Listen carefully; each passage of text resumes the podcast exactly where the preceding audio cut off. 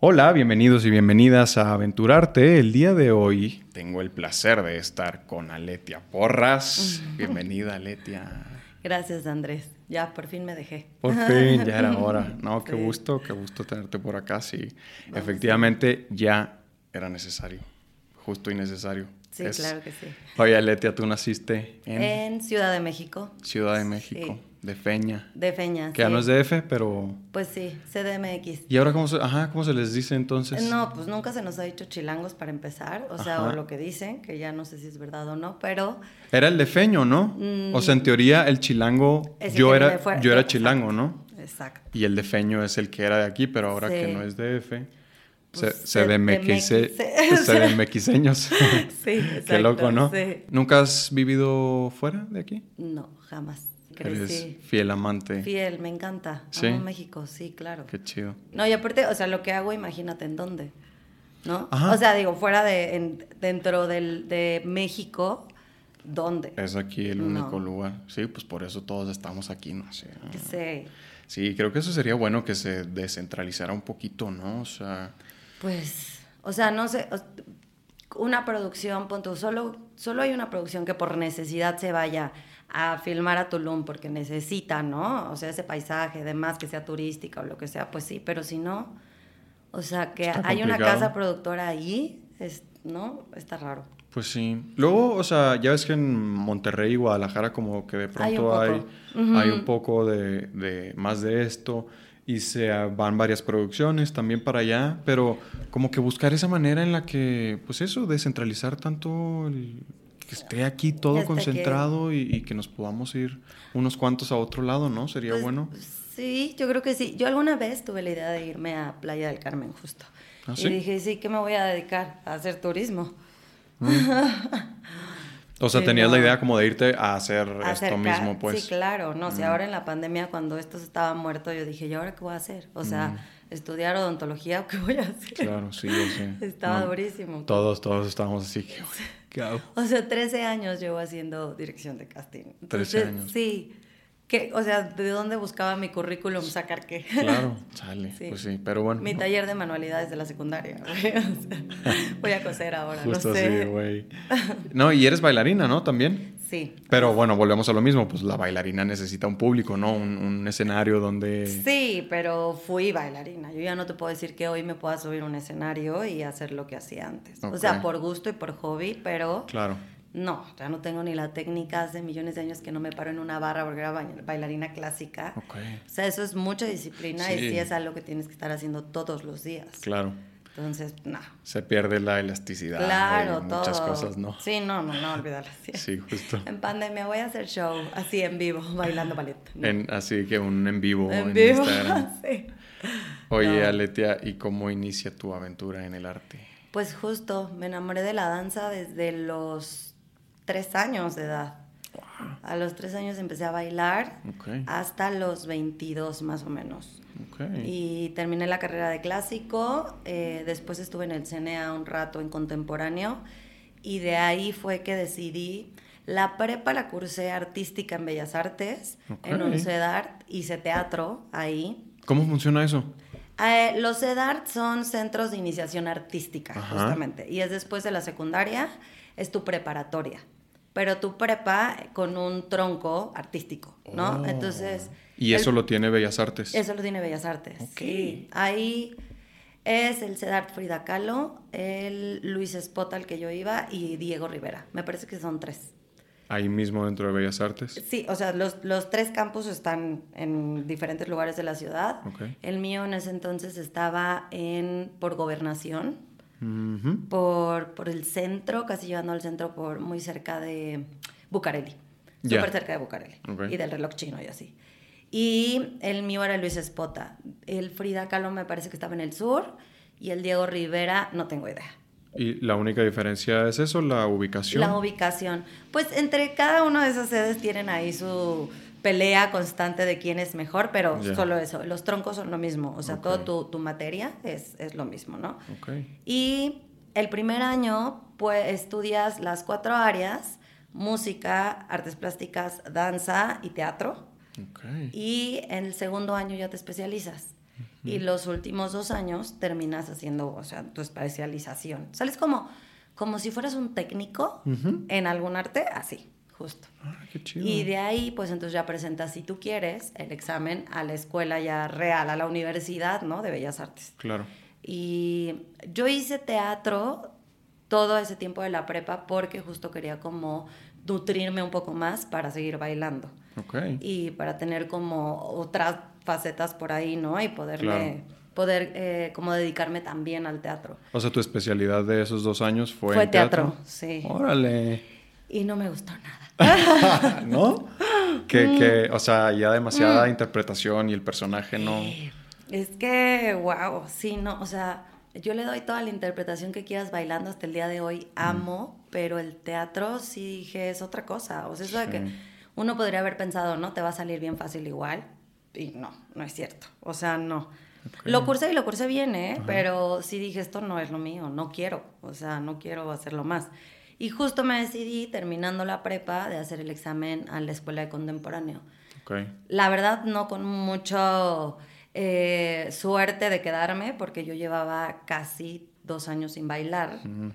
Es bastante, en la, ¿no? En la prepa ya se me cruzó el novio, se te cruzaron las primeras chelas, las todo eso, ¿no? Entonces, y tú sabes, tienes que tener una disciplina tremenda para igual actuar, bailar y lo que sea. Entonces... ¿Y por qué no te rajaste de teatro? O sea, ¿porque no podías o dijiste, güey, pues ya le No, pues ya la acabo. Sí. Y es que danza, justo en los centros artísticos, pues danza es como en un nivel muy básico. Y yo danza, pues yo ya así que me paraba en puntas y tal, yo mm. decía, no, qué horror, me voy a aburrir un montón. Entonces, pues justo dije, bueno, vamos a nutrirnos un poco más ah. como artista y estudié teatro. Okay. Y saliendo, me decidí, hice el examen a la escuela contemporánea, me quedé y, ahí pues ya viví yo creo que una experiencia que muchos me acompañarán o no, en lo que son como todas las escuelas que, que dependen de Bellas Artes y en ese entonces era muy duro el trato. Eh, había muchísimas cosas que se movían adentro mm. y pues nunca me mostré como una alumna muy tranquila, que digamos, y muy callada. eso de calladita te ves más bonita no va conmigo, entonces pues me quejé de muchas cosas y me corrieron.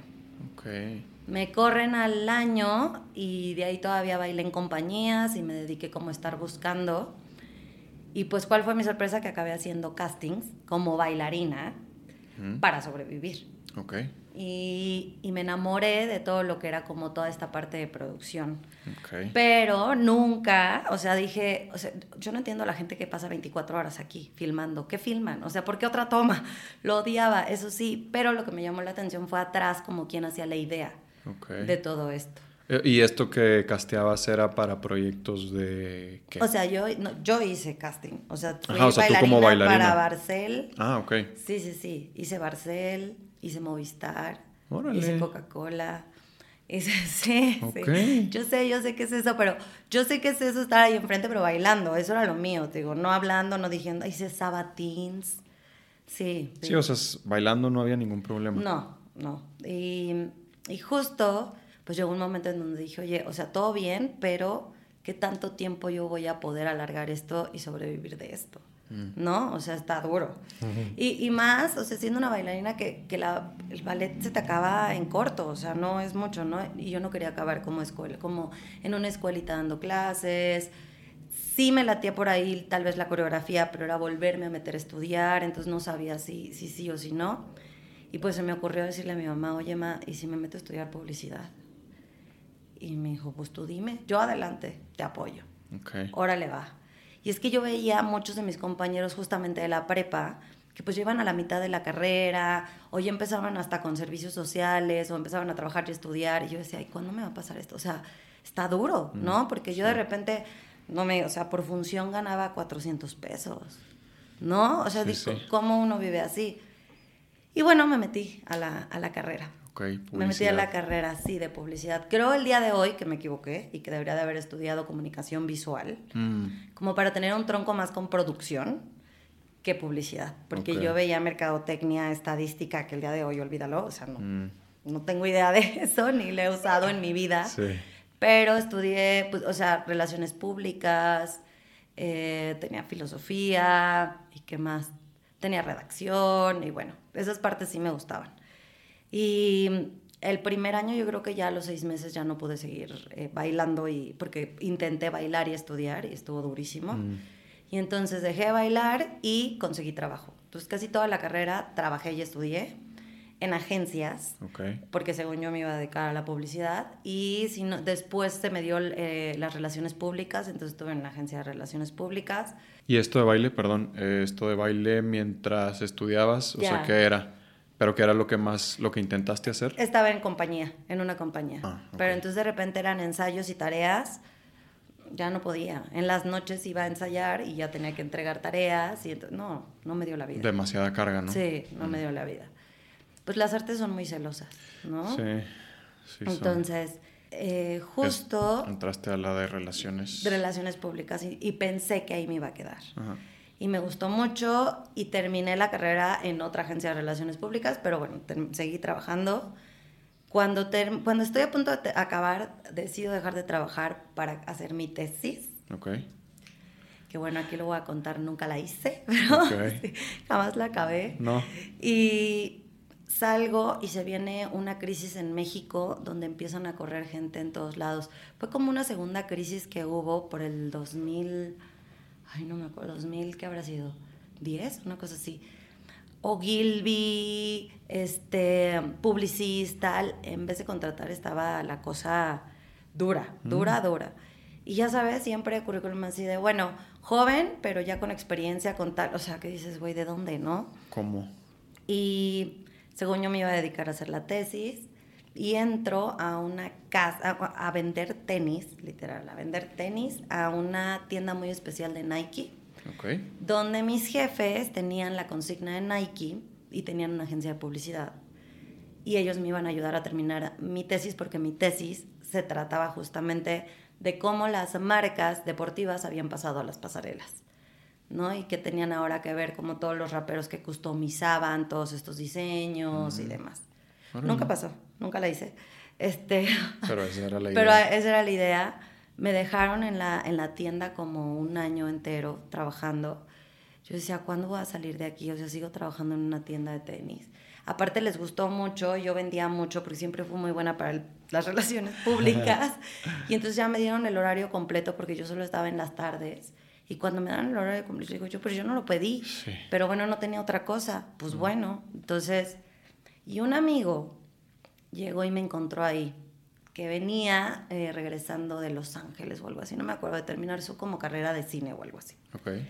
Me dijo, Letia, ¿qué haces aquí? Y yo, no sé, sí, intentando sobrevivir a esto, güey, porque no soy bailarina y ya terminé una carrera, pero pues tampoco tengo trabajo, mm. ¿no? Eh, me dice, renuncia y el lunes te veo en tal lugar. Y yo, no, pero ¿cómo? Espérate. Yo tengo una castinera y tú vas a ser muy buena para hacer casting. Y yo, ¿qué? ¿Qué es casting? ¿Qué es eso? yo, sí, ¿cómo se hace eso? y M aquí. Órale. Sí, renuncié y llegué el lunes. Y el viernes estaba sacando casting como así, traca, traca, traca, o sea, me encantó entendí por qué uno se pasaba 24 horas en un llamado.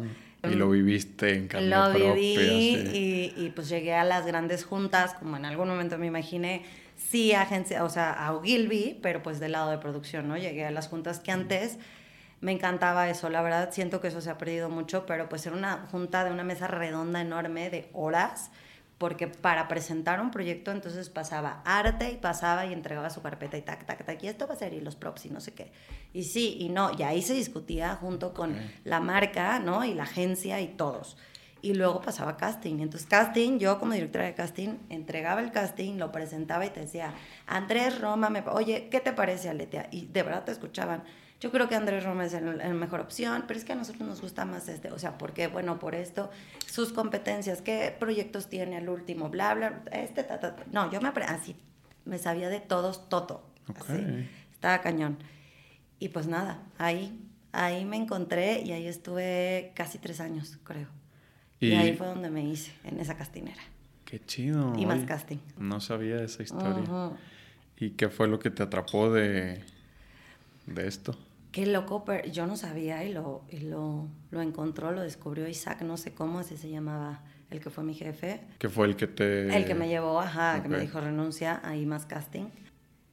Que tenía algo para ver a la gente. O sea, para ver a la gente y, y encontrarle... O sea, yo creo que es, es como el, este equipo de cosas, ¿no? Como el combo que yo fui creando de mí después de bailar, interpretar y demás y actuar. Mm. Como que creo que es lo que me ha funcionado y de verdad sí, pues de ver a la gente y de dirigirla en un, en un casting, en un forito, ¿no? Y decirle así, come special cake o yo qué sé, ¿no? Pero a ver, come de esta manera y cuéntame esto. Y después de eso, descubrir más allá de eso, la gente que no solo te da la agencia, sino cuando me llegaron a pedir, necesito un mariachi real, el cómo resolver las cosas para saber dónde y luego elegir a quién presentar, ¿no? O sea, entonces fue algo que, que, descubrí yo de mí misma ahí, ¿no? Sí, sí me encantó. sí, pues sí, sí lo tienes, bueno, más bien no sabía, pero aquí me lo confirmas, o sea, sí lo traes naturalito, ¿no? Este ojo de decir, güey, ¿no? O sea, el otro día estábamos ahí, pasó este güey, fue como de, este güey tiene algo, ¿no? O sea, sí tienes ese, ese ojo que deben de tener, por supuesto, los directores de casting de decir, güey, claro, o sea, este algo tiene, porque aparte o sea, creo que es complicado porque pues tienes... Mm, si, haces publicidad, por ejemplo, o moda, pues es, es un tipo de... Mm, un prototipo de personas, ¿no? Quizá a diferencia de ficción. Son se puede, cosas distintas, pero se le tiene. Ajá, sí, sí. ¿Te gusta alguno más que otro? Pues es que en los dos lo he hecho muy bien. O sea, yo creo que lo he hecho muy bien, muy humildemente. ¿Te sientes bien en los dos? Sí, en los dos, me encanta. O sea, si tienes ese ojo para decir, güey, es que este vato funciona para pasarela o para que tiene como... Porque eso tiene algunos modelos, ¿no? Como estas bellezas muy extravagantes entonces sí tienes como ese ojo para, para la belleza extravagante y también para el buen actor y el que puede crear un gran personaje. El que sí justamente puede como convivir con ese personaje, ¿no? Y bueno, platícame entonces cómo son los procesos. Empecemos por publicidad, por ejemplo. Este, tú como directora de casting, llega, ¿quién llega contigo? ¿Una productora? Una productora. Ok. Eh, sí. usualmente es la productora. Lo, lo más normal y en general siempre es la productora. Por alguna razón ya me conoció o, toqué puerta tal vez y vieron mi trabajo y dijeron, bueno, vamos, vamos a intentarlo. Eh, me presentan con director y con, con, productor y me cuentan de qué se trata, como que me dan todo el contexto del proyecto, ¿no? Y me explican los perfiles. Em, ahorita, por ejemplo, estoy muy, muy, muy clavada en hacer street casting, que es lo que más me gusta, pero no dejo de hacer lo otro y no me deja de gustar también. Okay. Pero bueno, me explican, necesito unos niños reales que sean hermanos o primos y que jueguen y que tengan esta complicidad, reales, ¿no? Híjole, a veces me ponen unas cosas que digo ya, o sea, entre más saco cosas, más me ponen ahora detalles y digo, no, ya no puede ser. Eh, pero bueno, en general me dan los perfiles, así sean de agencia o sean de calle me dan los perfiles, necesito un chico para Hyundai que maneje, eh, quiero un perfil que sea más regional o no, un latino internacional de tales eh, edad, ¿no? que hable o no hable. Eh, y a veces pues hay cosas muy específicas de no pueden ser los no puede tener ojos claros o este ahora sí necesito que sea un mexicano este con look mexicano demás no así niñas chiquitas grandes o una niña que baile ballet ¿no? Y que también hable. Entonces, bueno, una niña que medio sepa actuar de seis años y que baile ballet, o sea... ¿Y cómo, cómo definimos el latino internacional? Ay, no. Que está bien complicado, A mí no me gusta, sí. Pues es que es como muy abierto y... Pero bueno, sí, para la gente que, que, no sabe de esto es como... es sobre todo como para la publicidad, ¿no? Te sueltan esos perfiles como de Está el, el perfil mexicano, el perfil europeo, he visto yo, y luego el perfil latino internacional. Ajá. ¿Qué, what the fuck? Pero pues un latino internacional podemos ser casi que todos, ¿no? O sea, porque a ver, o sea, tú no eres un latino internacional porque eres rubio, o sea, yo también soy rubia, porque pero, o sea, si buscas igual un mexicano, eh, pues también es un mexicano, es latino, o sea, ¿no? Es complejo. A un argentino que aparte tienen como toda esta parte tan europea, que vienen de los italianos. O sea, sí, no, es, yo creo que es algo muy general, un latino internacional y es donde la sacan así para... Sí, como mándame un poquito de todo, de todo, claro. Pero digamos que sí, o sea, está más enfocado en que sea como una piel mm, blanca o un como moreno claro. Moreno claro. ¿No? Eh, em, pelo castaño. Que, quizá que no llegue rubio, ¿no? Pero no llegue tan rubio. Porque a eso ya te, te, puedes ir a Europa del Este, ¿no? Ya pueden parecer. Exacto. Pero sí puede ser como castaño. Castaño. Castaño claro, castaño oscuro y, y negro. Y negro. Y los ojos, por ejemplo, pues como que sí. Quizás sí se fijan un poquito en que no sean de color. Tan claros. ¿no? Tan claros. Que luego sí, ajá, pueden entrar. Pero pueden, pueden entrar, exacto. Entonces es a ver, yo no he encontrado nunca una definición de latino internacional así perfecta. Que me yo tampoco. Sí, claro, pantone tal, así del pantone al pantone. Claro. ¿Y el street casting?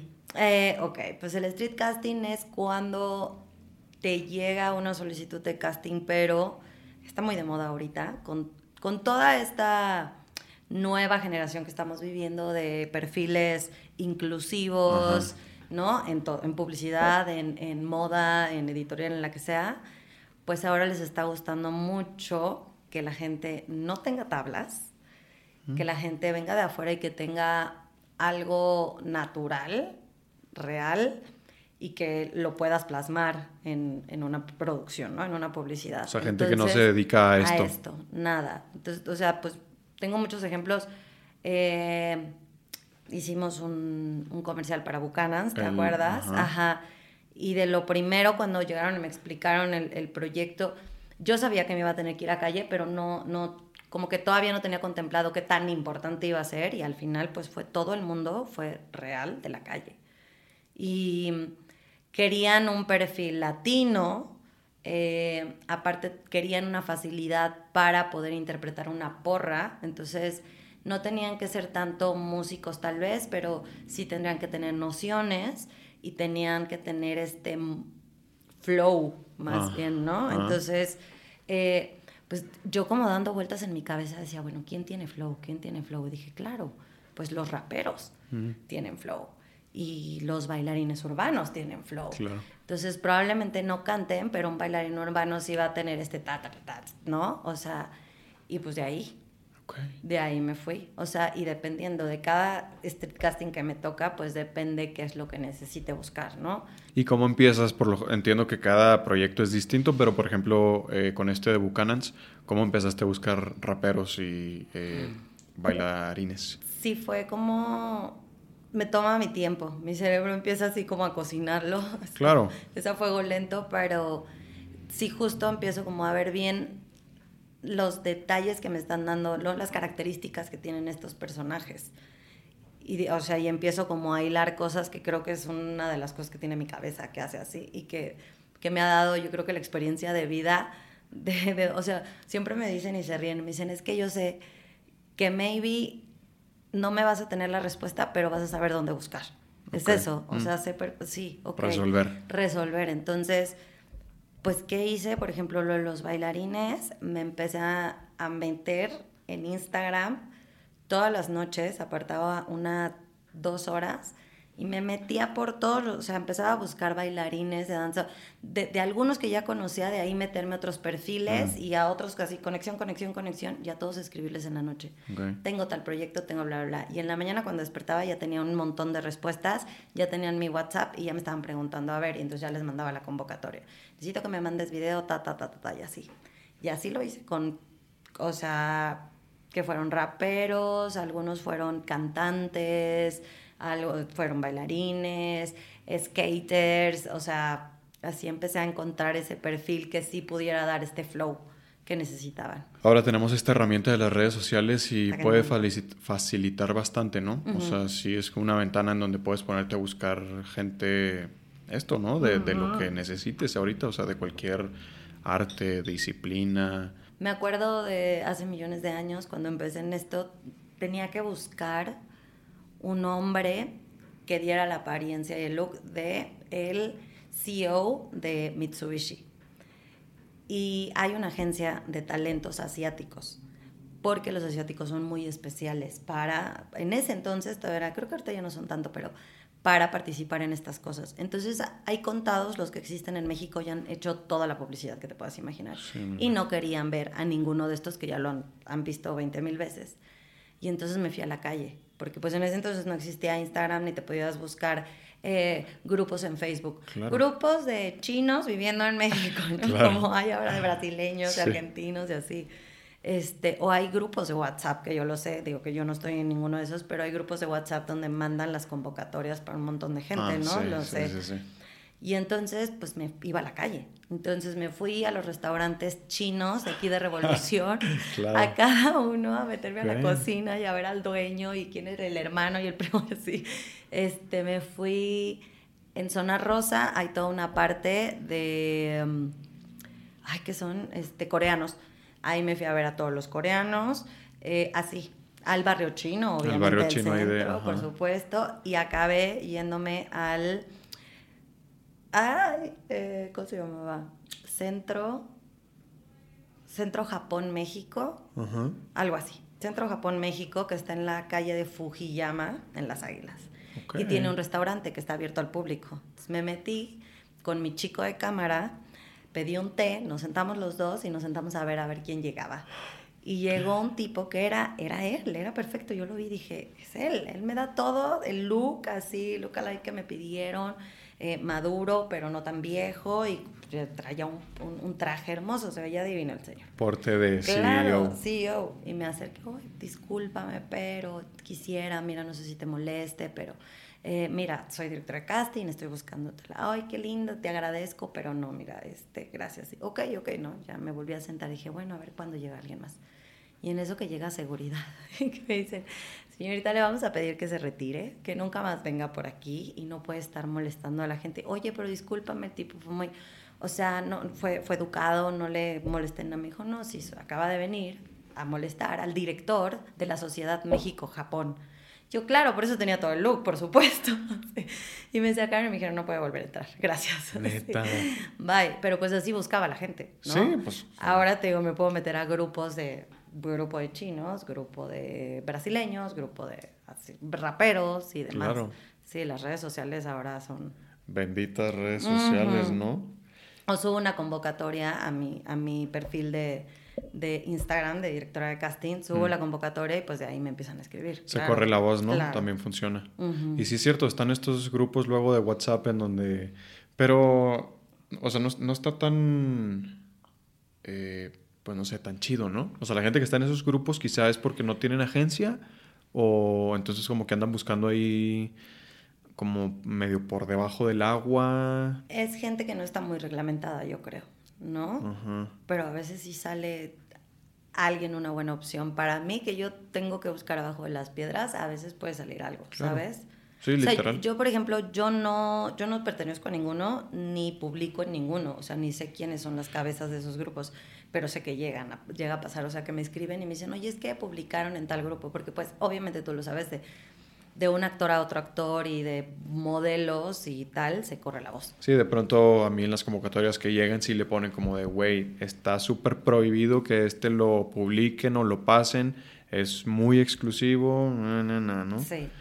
Y bueno, ese, ese es como el modus eh, operandi, ¿no? De, de los castings de publicidad. O sea, un, ahora de mi lado es como, pues si eres actor o modelo y quieres empezar a hacer castings, te, lo ideal es meterte a una agencia. Pertenecer a una agencia. De modelos, ¿cierto? Y ahí es donde te van enviando todos los, todos los castings y uno va haciendo sus castings, ¿no? Bueno, sí. ahora, hoy en día, uno va haciendo sus castings, que eso es una de las grandes eh, ventajas que, que trajo la pandemia. la pandemia. Sí. Porque antes, o sea, pues las castineras están repartidas alrededor de la ciudad, ¿no? Creo que sí están como la mayoría concentradas aquí en esta zona de, del Valle Condesa, Roma, pero hay unas que de pronto están allá en Anzures y en el sur y esto y lo otro, en Coyoacán. Entonces antes, si tú querías hacer castings, te tenías que dedicar solamente a eso, porque tenías que estar todo, o sea, casting al que llegabas te tocaba esperar mínimo, así bajita la mano, hora y media. o sea, de verdad, yo los aprecio mucho todos ustedes porque digo, no, no puede ser. ¿Cómo no? O sea, y, y aparte el estar sentados, el otro día me tocó dar una plática y les decía, es muy fuerte su chamba, en serio. Es una chamba de nos, de pocos sís, de ser perseverante y de verdad no quitar así el dedo del renglón, de llegar y verte y confrontarte, compararte con todos los que están sentados ahí para el mismo papel que vas tú, ¿no? Y no se diga si es una campaña de 250 mil pesos, porque está medio México. Literal. Y son 400 personas antes que tú, ¿no? o sea, es, es, es algo de un temple, ¿eh? Sí, sí, la neta sí, o sea, si llegas justo y ves como a otros 50 güeyes que se parecen a ti y, y tú dices, este güey está bien guapo, este güey está bien fuerte, este güey... claro. más alto, más chaparro, más grande, más menos, o sea, todo. De todo. Y entonces dices, güey, pues no, ya, ¿qué estoy haciendo aquí? ¿No? O sea, que... Claro, sí. Sí se te baja así como, chingado. Pero pues esa, esa es la, la mecánica, ¿no? Y tener ese temple, como dices, de, güey, ya está. O sea, no porque este güey esté más chaparro o más alto o más fuerte o más delgado, significa que va a ser un mejor casting que yo. luego, justo hay mucha gente que ni siquiera este, tiene como bases actorales ni de modelaje, entonces uno nunca sabe y hay que entrarle, ¿no? Pero sí, sí pues puede ser, sí puede ser este aplastante eso de duro. De, tantos nos. Mis respetos, sí. chicos. sí. Pero bueno, sí, ahora, ahora están los self-tapes, gracias a Dios, porque antes era eso. O sea, si querías hacer castings, yo por eso antes no hacía, porque si querías hacer castings de publicidad tenías que estar de lunes a viernes todo el día haciendo castings todo el día, todos los días. Todos con su maletita, así para cambiar a. Y llegabas con tu que topper. en ejecutivo, que en fitness, que en maestro, que sí. hipster, tal. Sobre todo, justo, ajá, como que las mujeres usaban, digo, hombres y mujeres también, pero a mí me tocaba ver más como mujeres, de que ahora voy de mamá, entonces pues te pones tu ropita, el suétercito, y el cabellito más asá, y luego vienen a hacer este, una chava de antro y te pones ese, ese vestuario, claro, y el este, el cabello y todo te arreglabas, ¿no? Pero bueno, ahora pues tenemos la bendición de hacerlo desde casa, ¿no? El self-tape. ¿Cuáles crees tú que sean los errores más comunes que estamos cometiendo ahora con los self-tapes? Creo que al principio, obviamente, en la toma, no saber cómo poner el celular, ¿no? El encuadre es, es tremendo. O sea, un celular siempre, por favor, en horizontal. Horizontal. Horizontal horizontal, siempre, de ley. Eh, la luz, o sea, si tienes mucho ruido atrás tuyo, aparte, ¿no? De que pues en el cuarto del teen, así con el póster de Nirvana y tal, yo qué sé, pues no, ¿no? O sea, porque se hace mucho ruido. Lo ideal es un em, fondo liso, ¿no? Un fondo liso, sí. De un color que claro, claro es mejor. Neutro, sí. Mm. Y eh, también el audio, muchas veces cuando hay texto, Híjole. O sea, la verdad es que sí se las complicaron, pero también creo que les evitaron estas colas, ¿no? Tremendas que se hacían antes. Entonces, y para mí lo agradezco porque un casting de 400 personas y que aparte ahora está tan, tan mal visto el que tú le llegues y le digas a alguien que no cumple con el perfil y los tienes que recibir a todos. O sea que entiendo ahora la inclusividad y demás, va. Cuando es, es. Pero si me están pidiendo una mamá eh, madura de tal año, si me llega una chavita de 20 y a fuerza chicle y pega y tal, o sea, ni, ni pierdas el tiempo tú, ni pierda el tiempo yo. Claro. No, o sea, ni voy a presentar tu video, ¿no? Entonces eran unas, unas cosas horribles, horribles. O sea, de día y noche y de editar videos. Ahora pues creo que para los dos lados es mucho más fácil, ¿no? Lo mandas, te olvidas. Y, y sí, o sea, definitivamente tiene sus pros y sus contras, como dices. O sea, el, grandísimo pro es ese que ya no tienes que andar por toda la ciudad y lo puedes hacer desde la comodidad de tu casa, ¿no? Y también lo puedes grabar cuantas veces quieras, ¿no? O sea, y digo, eso puede resultar... Ah, porque luego si eres muy obsesivo, como yo, es como, no, güey, este no salió. Entonces ahí estás grave y grave y grave hasta que ya salió. Cosa que no lo tenías cuando tú vas al casting, ¿no? Justo acabo de ir a uno que tocó ir presencial, casting de publicidad hace como dos, tres días. Y fue eso, volver a lo mismo, ¿no? o sea, estuve dos horas y cuarto esperando. Eh, desgracia, por ejemplo, digo, esto no, no, debería de pasar idealmente, ¿no? Pero pues yo contemplé mal el tiempo, dije, nah, si mucho me tardó una hora y media, llegué así ya justo hasta a la hora de, que cerraba como la convocatoria que tenían. Y yo tenía un compromiso a las ocho y media y era ocho y cuarto y ya seguía yo, pero ya eran las ocho y cuarto y yo, mames, voy a llegar tarde. Entonces, pregúntame cómo salió ese casting. O sea, entré ya con la cabeza en otro lado, lo tuve que repetir, hasta el güey como que me dijo de que, güey, tranquilo, no pasa nada. Y yo, pues sí, güey, es que tengo dos horas y media aquí y ya me tengo que ir, ¿no? O sea, y digo, traté de relajarme y dije, ya, ya esperé dos horas y cuarto aquí, ya hazlo bien, estaba, ¿no? Pero pues sí hubo algo ahí de, de, la noción del tiempo y todo que me trajo como un poco apresurado y, y todo salió mal. Pero justamente estaban platicando ahí dos, dos chavos eh, hablando de esto, de, güey, pues es que para, ya para qué nos hacen venir. O sea, ¿para qué nos quieren aquí a tantas personas perdiendo nuestro tiempo? Y luego nosotros ya no tenemos esa facilidad de, de, una toma más o dos tomas más. Pero si están estos contras de decir, este, bueno, es, en esta ciudad es difícil tener un... Pero es el menor de los contras. Ajá, sí, totalmente. sí, Lo puedes resolver, se puede resolver fácilmente, pero pues digamos que te tienes que comprar tu tripié, eh, tener... una inversión para ustedes, Ajá. entiendo. Pero digamos que es una inversión, pero puede ser una inversión este, buena, ¿no? ¿no? Al final. Necesitas un tripié ahí más o menos. Si no traes un buen celular, pues necesitas comprarte o una cámara o un buen celular conseguir un espacio en tu departamento. Eso es lo que creo que es un poco más difícil para todo el mundo. Sí, sí, sí, sí, en donde pues tengas este fondo liso, la eh, luz. No, el back, o sea, qué tanta distancia tienes, y luego, que no corto, demás. Y en esta ciudad es muy difícil eh, conseguir un momento de... Fierro viejo. Ajá, sí, o sea, si, aquí, o sea, aquí ya pasaron dos motos y... O sea, neta, está muy complicado. Entonces, de pronto tienes que cortar el casting porque pasó la moto y el gas y el fierro viejo. Claro. Pero, pues bueno, es algo a lo que nos hemos estado adaptando.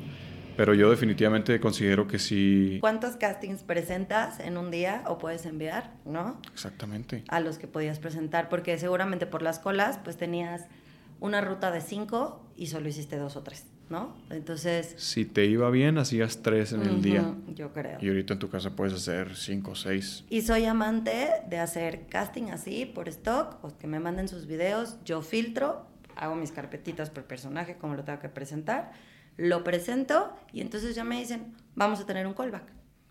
De alguien que si tuviste medio duda, no, sí, ajá, bueno, pues ya lo dirige el director, ya estás todo ahí con ellos con una buena luz, con un buen sonido, con lo que sea. ¿Por qué no se hace así siempre, eh? O sea... Yo no he vuelto... A ver si no te estoy mintiendo. Estoy haciendo memoria, pero yo no he vuelto a hacer un, un solo casting presencial desde que esperaba. O sea, hago siempre callback. Siempre me voy a callback. Ok. O sea, es Siempre es así. Con todas las productoras que trabajo, hacemos casting. Ah, no, sí. Hice casting por stock. no, todos he hecho callback. Casting por stock, y luego nos vamos a callback. ¿Sí? Sí, y yo peleo que los callbacks no sean unos callbacks que también dices cuál callback, ¿no? O sea, sí, que llegan, 50 personas. Claro. No, la verdad no me lo han respetado mucho todos los directores con los que estoy trabajando. Idealmente, ¿cuántas personas por personaje llegan a un callback? Eh, pues ves entre unas, desde pueden ser dos, cuatro, hasta máximo unas seis. Ok. Y listo. ¿Y este stock del que hablas es el video de presentación nada más? Bueno, tu video de presentación y si te pedí un, o sea, de stock porque tú lo mandas, ¿no? Pero es tu self-tape. Ah, ok, ok, ok, ok. Pero y, yo me refiero a esto de por qué no se maneja, pues, por stock siempre, o en la gran mayoría de las veces. Hace muchos años cuando se intentó, o bueno, se intentaba, yo fui directora de casting tres años de Genoma Lab. Genoma Lab estaba en Santa Fe. Entonces, pedirle a la gente que fuera un casting era, o sea, olvídalo, no iba. Claro. Teníamos que juntar, por ejemplo, decirle a una agencia en específico, mándame a todas estas y que me mandara y que cubrieran, ¿no? El gasto de un taxi o tal. Que no había Uber, creo. Yo me sentí muy vieja. Dios mío. O tenían chofer o lo que fuera. Y entonces las mandaban a todas porque yo hacía mucho beauty y tal. Entonces, si querían así a la super top model, a la brasileña, así perfecta y ahí les hacíamos los castings, ¿no? Pero era muy difícil. Entonces, lo que nosotros pedíamos muchas veces era un video, pero eran muy pocas agencias las que tenían estos videos de stock. Mm. Y muchas veces lo que me llegó a pasar es que seleccionábamos a alguien por video de stock y me llegaba otra persona, en serio. Muchas veces. O sea, no otra persona, era esa persona, pero ya no estaba ah, en las condiciones que estaba en el video. O sea, para bien o para mal, pero, o sea, puede que no haya como engordado, si quieres, o no sé, ¿no? Si no se cortó el cabello. Y yo necesitaba a alguien con cabello largo. Mm. Y no lo entendieron. O sea, así. Ok. Entonces, o sea, sí tendría que ser una responsabilidad grande, que creo que ya ahora existe de todas las agencias, de tener casting por stock, pero actualizados. O sea, cada tanto tienes que juntar a tu talento y volverles a hacer, ¿no? El videito. Sí, creo que ahí sobre todo nosotros los hombres está un poquito más complicado quizá, porque está la barba, ¿no? Y que eso en un proyecto te la quitan y luego la necesitas en el otro. Y las mujeres, pues a lo mejor no tanto, ¿no? Es eh, como lo hablábamos ahorita antes, es complicado que una mujer haga, se haga un corte de cabello radical, ¿no? Sí, pero igual sí me llegaron a pasar cosas sorprendentes, ¿eh? Le llegó con otra nariz. Un día. Así que no, había, no, había actualizado no su, avisó, Y no avisó y se cambió de nariz. Creo que fue la nariz. ¿No? Y llegó y la veíamos y yo decía, me tuve que acercar. Y de eso entonces que todavía uno está chiquita y que te da mucha cosa acercarte a alguien y decirle, oye, siempre no. Y te voy a tener, que pedir que te retires, estoy buscando vaco, pero ¿por qué? pues es que, pero ¿por qué? Y yo le decía, por favor dime que no te hiciste nada. No, ¿qué me hice? Me corté el pelo. Yo, sí, güey. O sea, llegó cambiada, pero al, como al llamado ya. Ya al llamado. ¿Con nariz nueva al llamado? O algo así, sí, no me acuerdo. O sea, algo muy drástico. Algo se había hecho en la cara y se veía. Como que, sí. No, pues sí, o sea. Sí, sí. No, me han pasado muchas cosas, ¿eh? Oye, y te, Ustedes son increíbles. ¿Te pueden demandar, no? Por eso. No, pues en ese momento no, me parece que no, pero pues fue en ese momento en llamado, ya con todo el crew ahí, consíguete al backup. Madre, sí, o sea, ya, justo el día del llamado ya que se venga. O alguna vez me tocó un chico que iba a ser como de príncipe. Era, era como un comercial que teníamos varios Kens de Barbie. Entonces era el motociclista, el fitness, el no sé qué, y había uno que iba a ser como el príncipe y tenía que tener el cabello por acá. Nos mandan el video y era perfecto, sí, este mándalo ya que venga. Llega y llega con el cabello aquí, así, la máquina del 3. Dos, o sea, pero ¿cómo? Pero tú no les avisó, la agencia no les avisó. Entonces, puedes dejarlo a que la agencia, pero ahí pues pierdes mucho que te vaya a pasar algo. Entonces tienes que súper asegurarte ahora que son los castings de verdad, son actuales. Si está así, o sea, o de repente ya presento por stock y me dicen, bueno, pero pídele ahorita, ya queremos estos tres, pero pídeles una foto ahorita con el celular. Mm. Para ver que, que me firmen, que así están. Órale. Sí, no, Sí, no, me imagino que es una cosa de, de otro mundo. Oye, y los contratos, este, bueno, por lo, lo, lo, que más se toca en estos contratos de publicidad es como territorio. Temporalidad. Temporalidad. Medios. Eh, medios, exclusividad. Exclusividad. Eh, bueno, pues temporalidad es a qué país va. No, temporalidad es por cuántos meses o territorio es a qué país va. Que si Latam o solo México o tal. Em, Eso significa que si tú haces una cerveza para México, de todos modos puedes hacer, o sea, me estoy haciendo bolas. La exclusividad es que si tú haces una campaña de cerveza, ya no puedes hacer de otra marca, mm, ¿cierto? Exacto. Ok. Pero en el territorio entra que hiciste cerveza para México, pero solamente tienes la exclusividad en, México. Puedes hacer Estados Unidos. Te llaman para una alemana y lo vas a dar en Berlín, pues órale. Temporalidad. Temporalidad es por cuánto tiempo tienes, o sea, se va a proyectar ese spot, ¿no? Eh, seis meses y vas a firmar contrato. Mm. Seis meses, 12 meses, de ahí ahora, ahora, porque antes solo eran como 6 y 12, de ahora ya hay hasta 3, ¿no? Tres de repente que quieren ser, que, es una promoción y que saben que se va a bajar en 3, no, 3 meses. Entonces vas a para una promoción, 3 meses, vámonos, ya está. Mm. Los que más abundan son 6 meses, 12 meses. Y 12 meses. Y 3 años, ¿no? También un poco. No, los 3 años son los de regalías y que es lo que te lo que te amarra a una exclusividad. O sea, por ejemplo, tú firmaste un contrato por seis meses, pero trae tu exclusividad por tres años. Esos tres años, tú como actor estás atado a que si esa marca termina en esos seis meses y quiere volver a renovar contrato contigo por otros seis, puede hacerlo y en el mismo contrato viene el acuerdo por cuánto, ¿no? Casi siempre es por el 100, dependiendo de qué territorio sea. Pero si es otra vez, ¿no? Firmaste por México, entonces va a ser el 100% otra vez por México por otros seis meses más. Pero entonces puede existir esta renovación aparte de esos tres años. Ok. Entonces, en realidad, no estás amarrado solo por seis, sino estás por tres. ¿Y si no quieren renovar? O sea, pasan seis meses y no se renueva. No sabes si puede que pasen esos seis, pero a los otros seis si quieren. Si quieren. Tuve un comercial que te juro que fácil por tres años estuve renovando, por los tres años que pudieron. Les encantó y, y una y otra y otra. Qué bonito. Pues sí, pero siempre que sepas que es un buen presupuesto. Claro, si es un buen presupuesto, pues ya... En este no estaba tan bueno, fíjate. Ah, y la gente seguía, pero tampoco era una marca que supieran que iba a ser otra marca, era una marca de colchones mm. y tampoco sabían que iban a volver a ser otra marca de colchones, entonces pues era fácil, sí, casi cada seis meses le estaban pagando otra vez. Es decir, que si tu exclusividad dura esos tres años, te renueven o no te renueven. Ajá. Supongamos que no te renuevan, durante esos tres años no puedes, no hacer, puedes hacer otro refresco, ¿no? Otro, yo qué sé. Entonces ahí es donde uno tiene que fijarse si es un contrato de tres años, pues que sea un presupuesto muy bueno, sí. ¿no? Ahora ya le están poniendo atención a todo eso, antes no se le ponía tanta. ¿Ah, sí? Igual que a, sí, igual que a digital, esto de digital, que todo el mundo cree que es más, ay, pues, pues como va para digital es es más barato, ¿no? Y ahora ves que un digital tiene un alcance tremendo, o sea, sí. Sí, nosotros estábamos teniendo un problema con un comercial hace poco.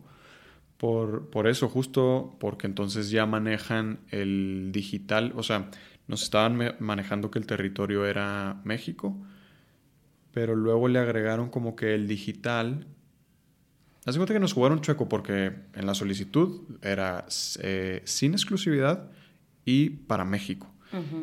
Y el día del llamado llegaron con los contratos y venía que era eh, mundial y le estaban agregando digital. Y le estaban agregando televisión porque inicialmente iba nada más para... Puta, no me acuerdo para dónde iba, pero bueno, le agregaron televisión y sí le, sumaron presupuesto por la televisión, ¿no? Pero por hacerlo mundial y digital no le subieron presupuesto. Entonces estuvimos todo el día alegando de que, oye, no, esto no fue lo que acordamos nosotros. Pero bueno, éramos bastantes, éramos como unos 10 talentos y nos pusimos todos de acuerdo y fue de que, güey, pues no, no, o sea, no, no, vamos a firmar porque esto no fue lo que acordamos. O sea, si quieres que sea mundial y para digital, está bien, nomás. Pues sube el presupuesto, ¿no? No, ¿y sabes cuánto el mundial? Así, sí. sí, ahí venían justo los porcentajes y era... ¡Wow! ¿Y lo lograste? Todavía no nos dan fecha. No. ¿Haz cuenta que íbamos, vamos a tener... A ver, cuéntame. íbamos a tener dos llamados. Este, porque eso, iba para fotografía, era, fotografía fija y video. Pero el video no me acuerdo entonces para dónde iba, porque para televisión no. Entonces iba a ser un llamado para la foto y un llamado para el video. Ya tuvimos el llamado de la foto y ahí fue donde llegaron estos nuevos contratos y fue como, épale, ¿qué onda con esto? O sea, esto no es lo que... Y luego ya nos enteramos después que es una marca que todas las agencias ahorita le huyen, no lo voy a decir aquí, ahorita te digo, pero que todo el mundo le está huyendo porque se la pasan haciendo eso, o sea, unos tratos muy, muy, muy injustos. Eso fue el, lunes de Semana Santa, ¿qué día fue? No me acuerdo, hace como dos, tres semanas. Y...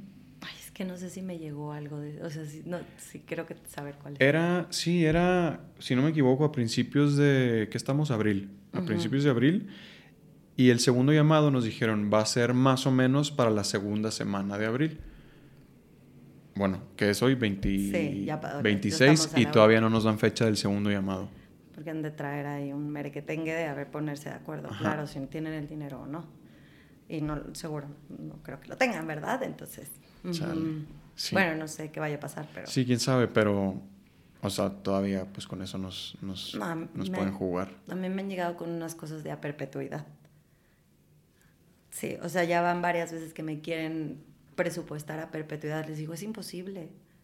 No se puede, de verdad, no, discúlpame, pero es imposible esto. Que luego eso lo he visto para redes sociales, ¿no? O sea, como que dicen, güey, pues es que esto se va a quedar en las redes sociales del, del cliente y pues es perpetuidad, ¿no? O sea, como que ahí va a estar. Pero, por ejemplo, a ver, si alguien tiene su página en YouTube y tal, ¿no? Sea la marca que sea, la tiene ahí, sube este nuevo spot, ¿no? En su timeline va a estar ahí. O sea, el asunto es que va, va a vivir ahí, ¿no? Pero no lo van a poder volver a repostear. Entonces, la verdad es que entre más cosas pasan y están generando contenido, se va hacia abajo. Entonces, si tú te quieres ir muy abajo y entonces quieres ver 1900, ¿no? 2005, pues seguramente lo encontrarás. El asunto es llegar a un acuerdo de que no lo puedan volver a repostear y vuelva a subir. Claro. ¿Me entiendes? Sí, eso como que creo que sí te especifican que se va a quedar como en el stock de la marca. Pues sí. Pero sí hay que especificar que no se vuelva a repostear. Porque sí, eso sería pues como, oye, pues hay que, se tiene que renovar el... ¿no? Renovar. Exacto. Ok, ¿qué, y, qué otro problema has tenido así en una producción que digas tú, güey? Es que, sobre todo con el lado ya no de, los modelos, sino con, con, el cliente, por ejemplo. Porque luego los clientes pueden ser así, que ah, bastante... Es, es, que como que a los clientes, yo creo que a veces pues sí da miedito ponerle un hasta aquí al, al cliente, un, un límite, no quiero hablar de más, pero y pues por salvar el barco, las casas productoras, pues sí, ¿no? Y sí, y ahorita veremos cómo lo arreglamos, y a ver, hay que torcerle por acá y meterle por acá, o sea, y al final muchas cosas dicen, bueno, sí, vamos a, vamos a aumentarle digital, y cuando ustedes leen sus contratos y tal, pues no, ¿no? Y entonces creen que es muy fácil, en serio, o de repente me tocó el otro día, hice una campaña muy bonita, pero aparte, con todo, era social, y llegaron con este tema de a perpetuidad y fue un, y, pero va a ser muy fácil que lo firmen. Y cuando llegaron y vieron que ni yo, ni los talentos, ni las agencias fue fácil, o sea, fue de verdad un relajo. Por equivocación nos copiaron en la cadena de los mails y la manera en que se puso el cliente fue, era muy pesada. Como, como diciendo, ay, ¿cómo crees? O sea, ¿por qué? Como que para ellos era muy fácil. Creo que dentro del medio no acabamos de tener mucha conciencia del papel de cada uno, de todos en el barco, mm. ¿no? Del, del por qué la labor del actor es pagada así o del modelo, por qué tiene que haber seis meses, por qué se le marcan competencias, por qué aunque te digan, oye, no tiene exclusividad, no te, no te lo están poniendo fácil ni tampoco es benéfico para ti porque ok, estoy haciendo un para un café y no tengo exclusividad, pero la otra marca del café, aunque no tengas exclusividad con esa, no te va a agarrar. Claro. Dice, sí te está cerrando las puertas, ¿sabes? O sea, creo que en México nos hace falta mucha reglamenta, reglamentación. Reglamentación. Reglamentación, exacto. Para esto, ¿no? Para todo. O sea, hasta sabemos horas de trabajo, o sea, muchas cosas. Todo esto de digital que es nuevo para todos, como cada vez tenerlo más en contención de saber limitarlo, ¿no? Hasta dónde. Y sí, saber, saber los límites, justo. Sí, porque de pronto ya es como, no, pues es que esto es mundial porque, porque esa es la naturaleza del Internet, ¿no? O sea, lo puedes abrir en... En China y... Ajá, en Rusia, o sea, sí. Mm. Y cuéntame ahora del proceso para castings de ficción. Para castings, ay, es muy hermoso, pero también es muy frustrante. Me imagino. ¿Te frustra más que el de publicidad? Yo creo que sí. ¿Sí? Tengo menos chance de poder de poder hablar, de poder dar mi ah, tu punto de vista. Mi punto de vista. Mm. De poder dar, o sea, retro y demás. Es muy difícil. Eh, Solo, perdón, regresándome a esto, en publicidad el que tiene la voz final de quién se queda es que el director, el cliente. Es entre los dos. Hay un juego ahí entre los dos. Pero si ellos tienen la voz. Puede, sí, puede que tengan mucha confianza en un director y entonces el director, eh, o sea, casi el cliente ni se meta, o sea, le va a dar como unos parámetros a seguir, pero al final va a dejar que el director lo, lo elija. Muchas veces hay clientes pesadísimos que no va a pasar y por más que te estén aconsejando, oye, es que este niño sí sabe actuar y este niño que te gustó no sabe actuar, no la dio en el callback, no la dio en el casting, no la bla, y dice, no me importa, pero lo quiero, pues ahí está. Es que eso pasa en todos lados, ¿no? Pero, y, y en ficción Sí, pero ahí vienen muchas más cosas. O sea, a veces un personaje ya está escrito para alguien. Mm. Entonces de ahí no te puedes salir aunque no te guste a ti como director de casting. A veces muchas no hacen caso de ni siquiera el, nivel de actuación, de interpretación que puedan tener, que el perfil, la edad vaya mejor y quieren ver mucho de lo que está pasando de seguidores en Instagram mm. y qué tanto peso puede tener ese actor para que genere ¿no? publicidad en la, en la serie, en la película. ¿Y quién es el que, estas personas que quieren ver esto? Las plataformas. A mí que me toca trabajar con plataformas, las plataformas. Son las que tienen la última decisión, no tiene nada que ver director ni... Muy pocas veces. Y es eso, o sea, yo necesito ahorita seguidores, el nivel actoral no me interesa. Sí. O, y si no es tantos seguidores, pues sí es como el perfil, mm, no me gusta más esta. Ok. Sí, y es muy frustrante. Sí. Tuve una muy buena jefa, que extraño mucho, que me dijo un día, Ale, este es un trabajo muy frustrante cuando empecé a hacer ficción. Me dice, pero el día que tú tengas para poder comprar toda tu pastorela, ese día podrás decidir lo que tú quieras. Pero si no, bienvenida a este mundo. Sí, es duro. Es muy duro. Pero bueno, eso cuando va para plataformas, pero no sé, quizá una película, sí la, la voz final la tiene el director. El director. Ok. Sí. Y, ahí puede que yo, depende de qué película y cómo sea, puede que sí yo tenga mucho que ver. Sobre todo entonces cuando trabajas con el director directo, no con plataforma. Sí, y, tiene, y pues, tienen que ser seguramente películas así que van para festival y demás. Con un corte más artístico. Más artístico. Ok. Y ahí, este, entonces, digamos que te contrata directamente la productora, el director, ¿cómo funciona? Depende, sí. Depende también. Pues es que muchas veces tienen muy armado ya su equipo, productora con director. Mm, Entonces, ya saben, es ahí de si quiero aletea por parte de los dos. ¿Te mandan a ti el guion completo, supongo? Sí. Ok. Y ya puedo. A veces hay o sea, me ha tocado, por ejemplo, en una, en una película en específico que me gustó mucho hacer, que cuando yo lo leí dije, o sea, la edad de la, de la principal no daba con, lo que, con la mujer que yo tenía en mi cabeza, que yo decía, es que este, este personaje es perfecto. Y entonces hice el casting, conseguí, ¿no? Dentro de los parámetros que me pedían entre edad y con buen nivel actoral y lo que fuera, pero al final le pedí al director que me diera un día para ver a esta mujer. Y le dije, yo sé que no da la edad, se subió un poquito, tampoco es que tuviera 10 años más, ¿no? Pero dije, pero necesito que la veas. Y cuando la vio cambiaron el guion. Neta. Cuando la vio cambiaron el guion. Y me dijo, tienes toda la razón. Así. Pero esas son las cosas que llegas y dices, gracias, ¿no? Así, wow, ahí está plasmado todo mi arte, pero son pocas veces.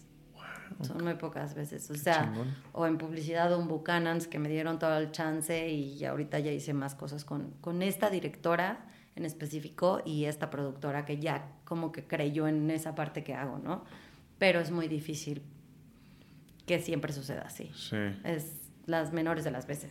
Pero qué chingón, o sea, modificar el Imagínate, ¿no? Sí. Y, o sea, ¿la actriz era más grande o más pequeña? más grande. Más grande que el personaje. Sí. Órale. Como unos cuatro años más grande, cinco. Y sí, sí, o sea, por más que quisieras hacerla ver chiquita, pues no. Mm. Así, tantín no se iba a ver. Ah, qué chingón. ¿Y cómo, cómo, encuentras talento acá en ficción? a base de managers. A base de managers y agencias. Eh, ¿Y estás abierta tú a, tratar con gente que no tenga agencias? Sí, sí, la verdad que sí. Sí, que estén, o sea, ahorita, por ejemplo, tema importante para todos, sea ficción, modelo, actor, para publicidad, para lo que sea, tienen que estar dados de alta en Hacienda, por favor. Mm, ah, sí. No, no, no, está el tema tremendo. Entonces. O sea, hay mucha gente que no está dado de alta. ¿Neta? Y no quiere. Ajá. ¿Y cómo viven? Pues no tengo la menor idea cómo han vivido todo. O sea, yo a partir de los 18 me di de alta haciendo esto, claro. ¿O sí, no? Sí, bailando, porque para comerciales y demás, pues tenía que estar dada de alta. Pues sí, no, no, te, prometo que no entiendo, pero... O sea, ¿y raza de 30, 35 años? Claro. ¿Neta? O sea, el día de hoy, yo haciendo el cierre de mi último comercial, que, o sea, me tuve que, ya es mucho más complicado hacer un cierre, eh, producción, casting, ¿no? O sea, porque entonces antes era, bueno, se quedaron cinco de tal agencia, pues ya está. Estos cinco los cobras con tal agencia. Estos dos los cobras con tal agencia. Uno con esta agencia y tal. Pero entonces ya el teatro era directo con la agencia, ¿no? Ahora, cada talento tiene que estar dado de alta y entonces tienen que ver directamente con talento su presupuesto y directamente con agencia su comisión. Entonces imagínate, tenía, fueron 34 talentos. 30, entonces me senté a ver el cierre uno por uno con la productora para poder estar, o sea, claras de quién sí, quién no, cómo podían, y si no, ver de qué manera poder cobrarlos. Porque ni a los menores de edad los están dejando cobrar por parte de la agencia está cañón. Tiene que cobrarlo su tutor. Mm. Pero si su tutor está dado de alta en un rubro que nos permita poderlo, o sea, claro, tiene que ser representación de artistas, agencia de publicidad, está cañón. Está mm. horrible. Entonces, bueno, ahorita hay como toda una nueva, están, se están dando cuenta las agencias que se puede cobrar sí a partir de que todo su talento esté dado de alta y puedan ellos cobrar, se llama como terceros o algo así, mm. que es lo nuevo que va a ser, pero tienes que estar dado de alta. Pero ya todas las agencias, hoy por lo menos lo que escucho es que casi todas ya se están poniendo las pilas y se lo están pidiendo a todo el mundo. Pero me imagino que, por ejemplo, para alguien extranjero que viene solo por unos meses, ¿no? El hacer todo el trámite, pero va a tener que ser así. Uf, pobres. Y actores, ni me digas. ¿Qué? Muchos no están dados de alta. ¿En serio? Sí, muchos de los que trabajan por su parte. Mm. Porque si están con agencias, yo creo que, o sea, o manager los obligan, pero sí. Qué grandes. No sabía. Sí. ¿Y cuál es ese proceso en donde tú ya te acercas entonces a las agencias una vez que este, tienes a tus ya leíste tu guion, ya sabes de qué van los personajes. Supongo que ya tuviste que platicas con el director, te guió de cómo son los personajes, este, más o menos cómo quiere los perfiles y el, universo de los personajes y todo.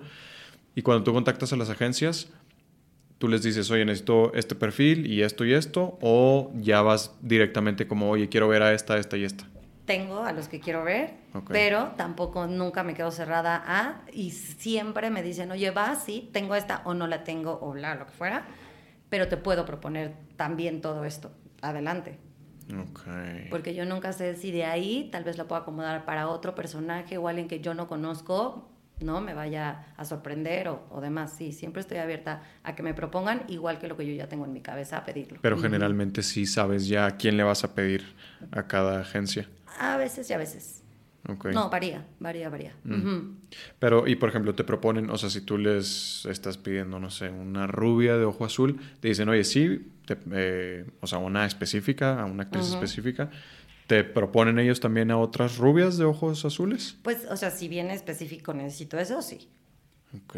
Mira, tengo a alguien parecido del perfil, ¿no? Órale, va. Es que eso pero sí tiene que tener esas características. A veces no tienen que tener alguna característica en específico. Claro, es más bien, ¿no? Es qué va con ese personaje de, Sí, no, por supuesto. Pero en este caso específico, eh, o sea, no sé, estaba pensando porque a mí me pasó algo similar, como de.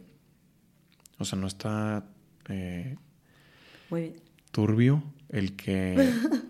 no sé, vamos a decir, eh, me acuerdo de una de tus películas, está esta eh, Ludvika Paleta, ¿no? Entonces que tú llegas con su agencia y, oye, quiero ver a Ludvika Paleta. Ah, Simón, pero ¿sabes qué? Mira, tengo otras tres que se parecen a ella. O sea, no... Esa peli y en ese específico tenían ya muy vistos... Cuando es película, te el direct, diré a veces tiene mucho ya así de esta, esta y esta y esta, y puede que yo llegue a entrar a sorprender, depende. Mm. Pero ahí tenían ya vista a Ludvika, la que cuentas. Sí, me imagino.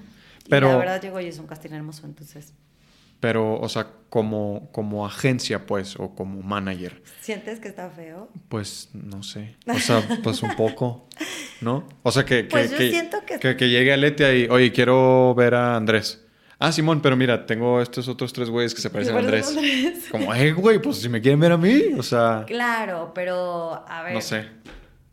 No sé, o sea, mm, no, no, no lo había pensado. pero también es que tanto chance tienen de, de, decirme eso a mí. O sea, que yo llegue y les diga, oye, quiero ver a sí, Andrés Roma. Eh, bueno, sí, sí tengo a Andrés Roma, pero llega a ver, sí, claro, y, si por esa razón ya están casi amarrando la chamba, porque saben que entonces no me van a mostrar a alguien más. Mm. Pero si Andrés Roma está ocupado, claro. está bla, me van a decir, oye, pero tengo estos otros dos perfiles que se parecen. Ahí está, sí, ¿eh? Ahí está totalmente válido. Sí, claro, no es que lleguen y de una me digan, ay, bueno, quería Gerardo Méndez y mira, tengo estos tres dobles, ¿no? no. Sí. No, tampoco. Es que me pasó, me pasó. o sea, con un manager que tuve anteriormente. Pero ya no es tu manager. Obviamente no, en cuanto me enteré de eso. Y me enteré porque... ¿Y por qué no te lo dio a ti? No, sí, me, o sea, me enteré ya que estábamos en la filmación, ya platicando con el director, que pues, hicimos una gran este, relación, como por lo general la haces. Y me está diciendo que, güey, tu manager... Mm, no. Me, este, le dije que, oye, eh, Aparte ese casting estuvo medio raro porque sí fue como por stock, como por fotos. Entonces dice que... estoy imaginando, estuvo medio raro. Me pidieron que fuera a la casa de... Entra aquí al cuarto, por favor. No, no. O sea, el, el director le pidió fotos a la manager. Me vio y dijo, ya, Andrés. O sea, pero como, ya, ya está. No quiero ver a nadie. Quiero a Andrés. Entonces la agencia le decía, oye, pero mira, está este, este y este. No, no, no, ya está. Quiero Andrés. No, pero... Oye, pero mira, está este y este. Entonces como que esa insistencia pues sí es de, ya está mal, ¿no? O sea, ya es, ya, ya ni siquiera es ético y profesional y... Ajá, pues es como ya, ya, o sea, ok, ya te están diciendo que este güey, ya, ¿por qué ofreces a alguien más? Nunca me ha pasado que sea así, ¿eh? Tan así. O sea, es cuando alguien no puede o alguien no entra dentro de presupuesto, porque pues también pasa muchísimo. Eh, sí, porque esto ya está nada profesional, ¿no? Ni ético. O sea, no, ¿de qué me estás hablando? Si es por alguna complicación, no puede la persona que está. Entonces me dicen, oye, pero espérame, porque aparte se quiere quedar esa chamba, esa agencia, ¿no? O ese manager. Entonces me dice, bueno, tengo estas otras opciones. Pero no si vas ya directo con alguien así. O sea, no. No me ha pasado. Me ha pues pasado otras cosas, pero... Me imagino, me imagino. Pues así me jugaron a mí. Y me enteré pues por el director. y no, en cuanto me dijo eso fue que, oye... Bye. Sí, claro. Gracias por participar. Gracias por participar, pero... Y ni te voy a dar tu comisión. Me hubiera encantado, pero... Pues sí, pues sí, sí, sí era como válido, ¿no? De que, oye, pues... No, así se la di. Algo que hay que saber es que en este medio... Este medio es así, chiquitito, y, o sea, las cosas vuelan. O siempre hay que saber bien, pues portarse bien, ¿no? Claro. O sea, creo, managers, actores, todos, de verdad, de verdad, producción y demás. ¿Errores más comunes que cometen los actores, actrices en un casting? Pues el nervio. Es que creo que sí, el nervio o llegar y decirte sabes un texto y no te lo sabes nada. O sea, ¿Te pasa eso seguido? ¿Que lleguen sin haberse aprendido el texto? Seguido no, pero sí me ha pasado. ¿De que no se lo saben nada? Nada, nada. Y me dijeron que sí, ¿cuál? Y bueno, a veces es un conjunto de cosas. Es, a veces es que la agencia yo se lo mandé y no se los dieron. Y mm. yo digo, ¿cómo? Eh, a veces se sienten muy gallitos y dicen sí y no. Sí, creo que eso, ¿no? El, el, el no, el creerte, el no acabar siendo humilde, creo que siempre es o sea, es una chamba que sabes que, por más muy don Juan Cabaney que seas, pues, o sea, como actor tienes que estudiar un diálogo, tienes que guardar silencio. Ser profesional, Tienes que venir en, sí, en, en buena condición que te, que te pidieron, sí. Sí, o sea, y esto del nervio que dices, pues... pues híjole, ¿qué te digo? Pues es que, pero te digo que yo les tengo mucho respeto porque sí sé, ¿no? O sea, y de repente si entras a un foro o en estos castings de todavía se hacían y hay no sé cuánta gente ahí y, y te están pidiendo que hagas la, la, escena y, o sea, obviamente el nervio pues es evidente y está ahí, está presente. Sí, sí, y es, o sea, siempre vamos a tener esa mm, adrenalina de antes de salir al escenario o antes de que empiece a correr la cámara. Hay que lograr este, utilizar esa adrenalina a nuestro favor, ¿no? Pero sí hay veces que pues que te puede sobrepasar. Sobre todo, creo yo, eh, digo, luego hay muchos actores que dicen que nunca han sido buenos para los castings porque se ponen muy nerviosos y esto y el otro. Pero como que sí es sobre todo una cosa de cuando vas iniciando, ¿no? Porque pues sí, aparte no sabes ni qué, entonces ves como el casting como pues algo súper importantísimo, digo, que lo es, pero lo, lo... Lo sobrellevas, ¿no? Ajá, como, como, como no tener consciente de que la persona que tienes enfrente, el director de casting, lo que quiere es ayudarte y que saques un, un, buen acting, ¿no? Porque a él le conviene, o sea, si te va a presentar. Pero hay directores de casting que no son muy amables. Pues, ah, no, claro. No, no, sí. Ahí, es una de las cosas que tengo más sabidas así de entre mejor yo te dé este espacio de seguridad, ¿no? Más rápido voy a obtener lo que yo quiero. Sí. O sea, entonces... Estaba escuchando un podcast que le hacían a una directora de casting justo.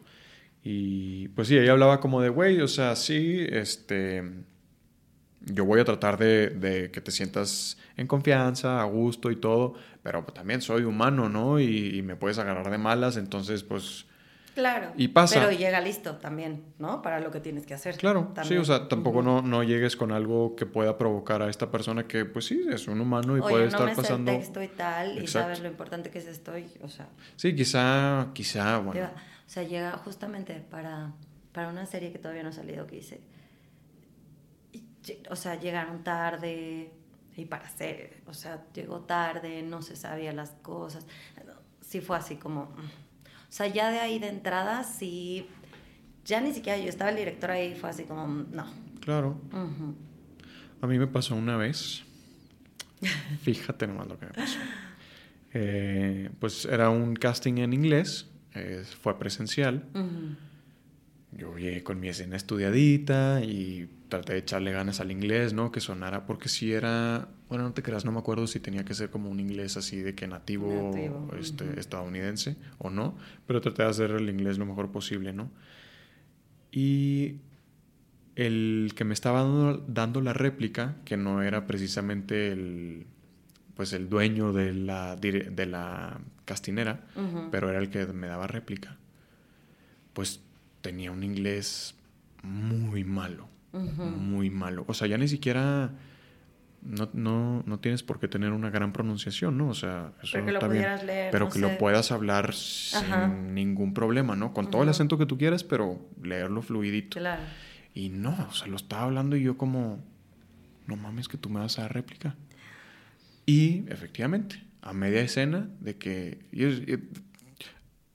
no, eh, perdón, vamos a volver a empezar. Y yo, no, ¿cómo, güey? si yo estaba ahí, claro, ya. O sea, me, me cortó la escena así. Claro, sí, sí, sí. Y digo, quizá fue como, güey, no, me lo, no me lo tomé personal, no me enojé, ni mucho menos. Fue como, ah, sí, sí, claro, no te preocupes. Y pues al final del día me sirve como para una toma, otra toma más, ¿no? O sea, esta hora le estábamos calentando y lo que tú quieras, pero ¿qué tal si esta era la la, tercera toma y la que iba súper conectado yo o algo y de repente, no, espérame, perdón. Uy, no, eso como directora de casting, como equipo de casting como tal, o sea, yo justo antes de entrar a un callback y demás, así ya leí y leí y leí la escena donde te voy a dar réplica. Claro sí está poquito grave, Para de hecho empezar a ver qué, eh, no sé qué entonación le voy a dar, por dónde voy a ir, porque justo pues eso les ayuda. Entonces, claro. sí, ¿no? No voy a responder como un robot, o sea... Por supuesto. Y, de, y de pronto sucede, ¿eh? y, y, dices, o sea, uno pues ya vas haciendo callo y experiencia y todo, y dices, está bien, bueno, no pasa nada, dame réplica como robot. Pero al menos eso, fluidito, ¿no? Y entra donde tienes que entrar y, claro, y no, te trabes. Exacto. ¿No? Y aquí sí fue como, Sí. Y yo, bueno. Esta era la mía, la pues, buena. Sí. ya no lo tengo por ti. Te digo, creo que era la primera, entonces tampoco no me, no me sentí así como mal, pero sí se me hizo como de, pues mal, ¿no? No sé. Claro. O sea, si crees que esté grave, porque estaba escuchando esta, a esta señora en el podcast y decía como de, güey, así como ustedes la cagan, pues nosotros también la podemos cagar. Claro. Pero, pero... Pues yo digo que algo así como tan elemental, sí hay algo, o sea, si hay un texto en inglés y no crees que tengas el expertise para dar un texto, entonces una de tus labores es resolverlo y entonces conseguirte a alguien que vaya, tú vas a estar ahí dirigiendo y te sabes, pero si tú no lo vas a leer, tener a alguien que lo lea bien para el otro. Sí, por supuesto. pobre, quién sabe quién le tocó, pero pobrecito. Seguro él estaba peor que tú. Sí. sí, o sea, seguro se sintió terrible. Y digo, sí, sí, sí, sí, lo noté que se puso así como... No sé. Súper nervioso, ¿no? Y yo también fue como, güey, tranqui, no te preocupes. O sea, pues sí, no, no, no, le vas a decir algo para que se ponga más nervioso o algo, ¿no? Y que se ponga tenso el asunto, pues ya valiste madre tú también. Fue como, güey, no pasa nada. Digo, por adentro sí fue como, híjole, amigo. sí. Pero...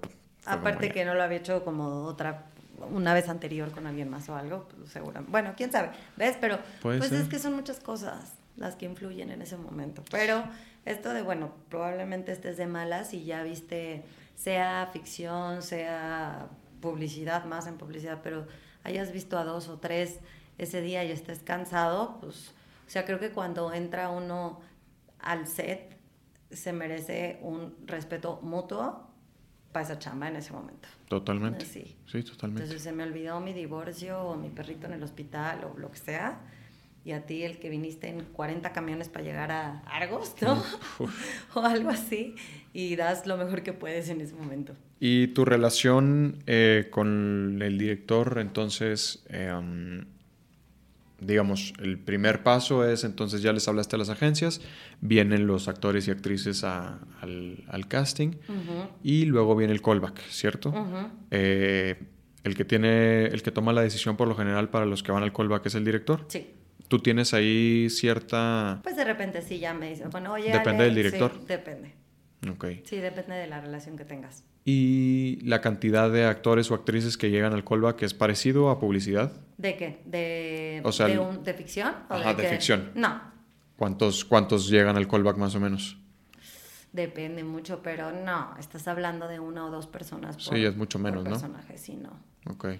la duda es ahí mínima de a ver quién va. ¿Y qué es más frecuente que si, o más bien sucede, que no haya callback y que sea de que no haya? Sí, ya. Pero ¿qué es más frecuente? Que haya callback. Sí, ¿verdad? Sí. Ok.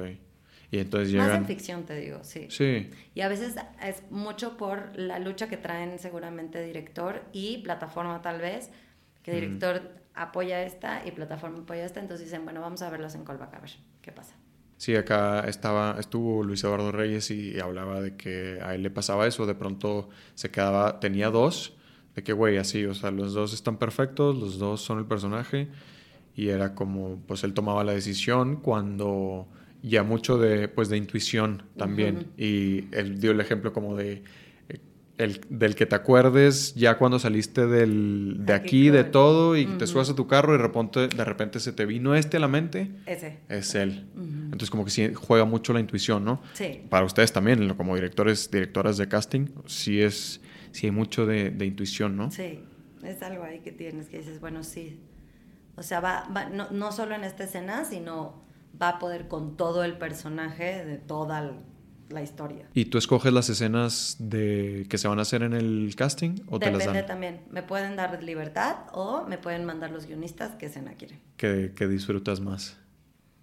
A veces fíjate que los guionistas. O sea, que ya te den la escena. Pues sí, porque a veces ni siquiera está terminado todo el guion. O sea, yo no he leído todo, mm. eh, eh, sí, pues todo el guion. Y entonces tengo poco de dónde y ellos saben dónde va a cobrar más fuerza ese personaje o dónde va a tener. O sea, depende si lo tengo completo o no. Ok. ¿no? Claro. Y para ir cerrando, eh, ¿algún consejo que te hayan dado, que te funciona hasta ahorita? Bueno, ya me dijiste uno, el de, güey, aquí cuando tu pastorela, cuando sea tu pastorela, tú mandas.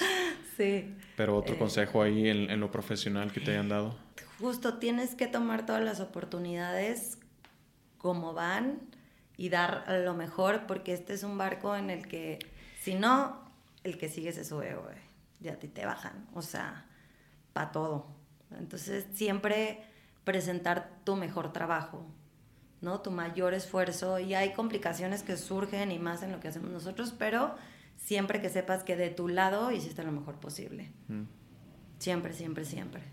Y nunca sabes para quién vas a trabajar, entonces también mantenerte siempre así, actores, directores, productores, staff, jalacables, editores, todo el mundo.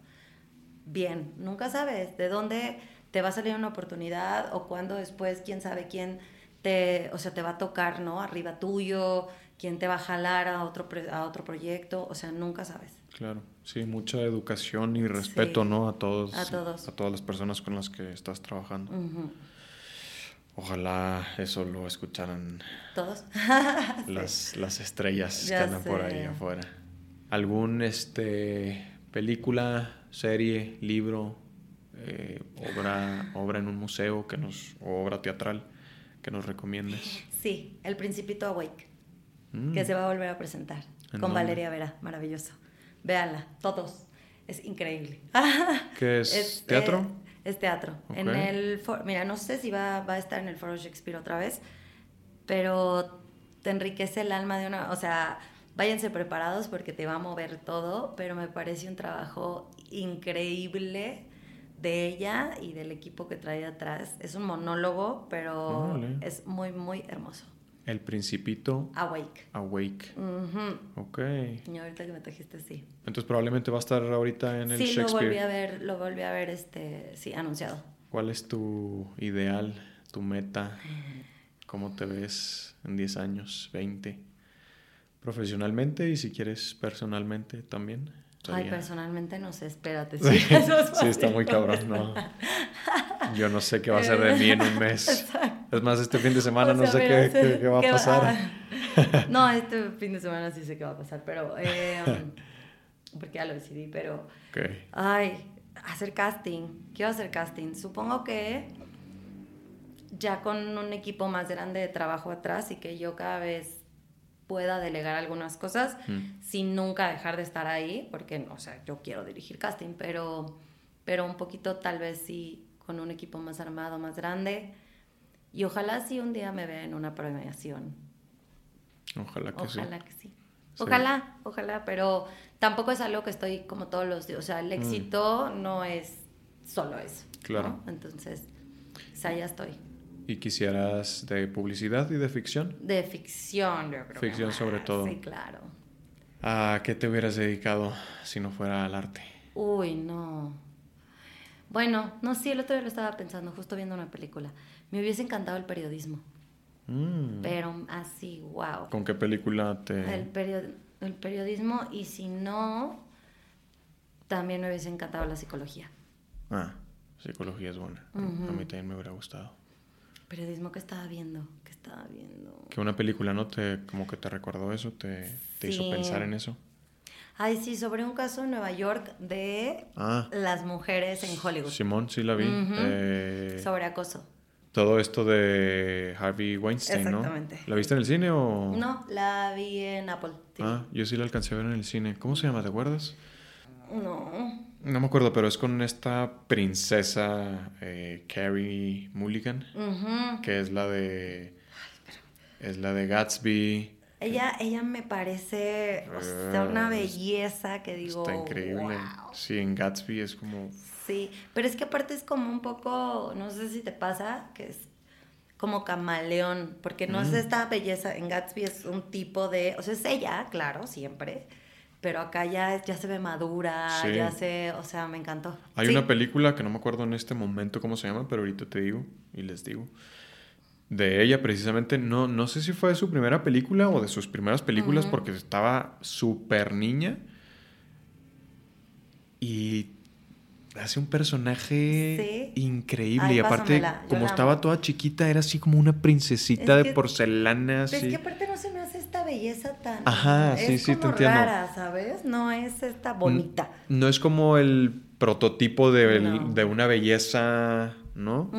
pero, pero es, es, es muy linda. Sí. Tiene un carácter así. Sí, sí, sí, sí. Y es gran, gran actriz. Ahorita te digo cómo se llama esa película, no me acuerdo, pero seguro es de sus primeras. Y estuvo en la de Drive también, ¿la has visto? Es una gran película, el, soundtrack de esa película. También, sí, es increíble. Y ay, me acuerdo una de Wall Street o algo así, que también la vi. Esa creo que no la he visto. Sí. Pero sí, es, es, buena esta que dices, la del periodismo. Y me acordé, viéndola, dije, claro, ¿te acuerdas una vez que le dijiste a tu mamá, claro que hubiera sido periodista? Órale. Mira. Aparte del arte, ¿qué te hace feliz? Bailar. Las fiestas, ya lo sabe todo el mundo. no, eh, relacionarme con la gente, conocer a la gente, pero creo que es parte de justo de mi chamba, o sea, creo que va mm. muy ligado, como conocer a la gente. Pero ¿es algo que se te da de siempre o, lo fuiste de siempre? Siempre. ¿Y bailar en las fiestas? Y bailar, no, y bailar, o sea, extraño mucho bailar, digo, ya no lo hago mm. profesional, entonces cada vez que puedo, así sea ir al mamarrumba o ir al barba azul o ir a una fiesta electrónica o me, me, me encanta la vida. Conciertos. El EDM. Los conciertos, o sea, ir a ver un artista en vivo, o sea, wow. Sea de la música que sea, eh, o sea. Sí, sí, sí, sí, o sea, un concierto en general. Sí, a mí también la música. Sí. ¿Has visto...? Viajar, comer, amo comer. Mm. Comer, es lo amo, comer. ¿Tienes algún platillo favorito? la pizza. ¿Sí? Sí. ¿Te gusta como de la crunchy, de la delgadita? Como... Delgadita. Sí. Se les corre el queso. Pizza sasa es mi favorita. O sea que no has probado la. No, no, no la voy a decir. de hecho, ya tengo hambre. Sí, sí, es que ya, A la madre. Este. ¿Has visto este documental que se llama Casting by? No. Te lo recomiendo. Pásamelo, ¿dónde está? Este, uy, yo lo encontré ahí. Mm, este, bien el nombre? Sí, ahorita te lo, te lo paso y se los paso a todos. Es un documental acerca de Marion Doherty, no estoy seguro cómo se pronuncia. Es una mujer que empezó a hacer como casting hace muchísimos años, por ahí de los. ¿Qué sería? Puta, no me acuerdo, entre los 50, 60 tal vez. Hizo más de 500, más de 500 películas la señora y ella fue como la gran impulsora de que se le diera el reconocimiento a los directores de casting. Porque antes, no, en esa época no no existía, como, ni siquiera existía como ese puesto, como que ella lo fue, ahí cuenta cómo fue su proceso de, de que de repente ya le hablaban a ella de que, oye, y todos estos actores, ta, ta, ta. Y te quiero a ti, ¿no? Para que lo elijas. Entonces ella fue la, la gran impulsora de, de, todo esto y dejó como todo su... Fue muy, mm, pues no sé si llamarlo altruista, pero jaló a muchas muchas como que para, para que fueran aprendiendo de ella. Yo lo tengo que ver. Y ahorita esas mujeres están hasta la fecha este, dándole ahí a, la dirección de casting. Sí, este, está muy bueno, te lo recomiendo. Ahí se los voy a pasar a, todos. Súper. Y pues vámonos a comer. Va. gracias, Andrés. Muchas gracias por estar acá. Estuvo muy cool. Estuvo buena. Se nos pasó, viste, rápido y todo. Digo, no tan rápidos, ya son, llevamos como hora y, cuarto, hora y media. Sí, ya se me quitó el nervio. Gracias. Sí, no, espero gracias. les sirva, espero sea interesante. Sí, creo que estuvo, estuvo bastante buena. Chido. Muchas, muchas gracias por estar acá. A ti. Y muchas gracias a todos los que nos escucharon y vieron. Nos vemos la próxima. Adiós.